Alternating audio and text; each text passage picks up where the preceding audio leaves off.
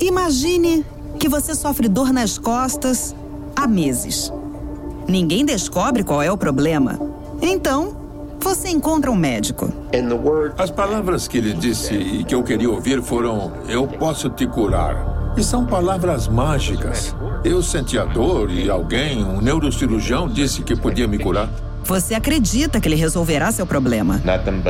Tinha apenas boas notícias e uma lista de elogios de duas páginas. Quando conversa com ele, ele é interessante e ele parece muito inteligente.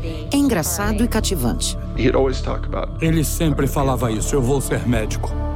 Mas ele tem um lado escuro que ele gosta de deixar longe e escondido de todo mundo.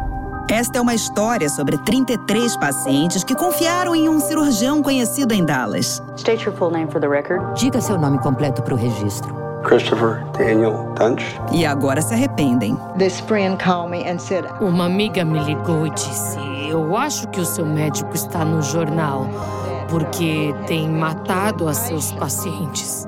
E é uma história sobre um sistema que falhou em protegê-los em cada momento possível.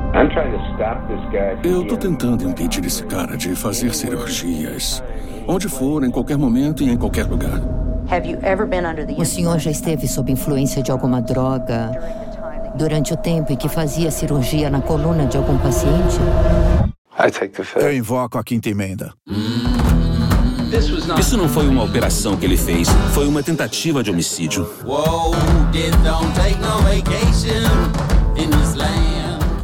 Wondery, a rede que produziu os maiores podcasts de sucesso do mundo. Nossa nova série Doutor Morte em seis episódios estreia no dia 15 de agosto. Assine hoje no Spotify, Apple Podcasts ou onde quer que você ouça podcasts. Não era assim que a história deveria terminar, sabe?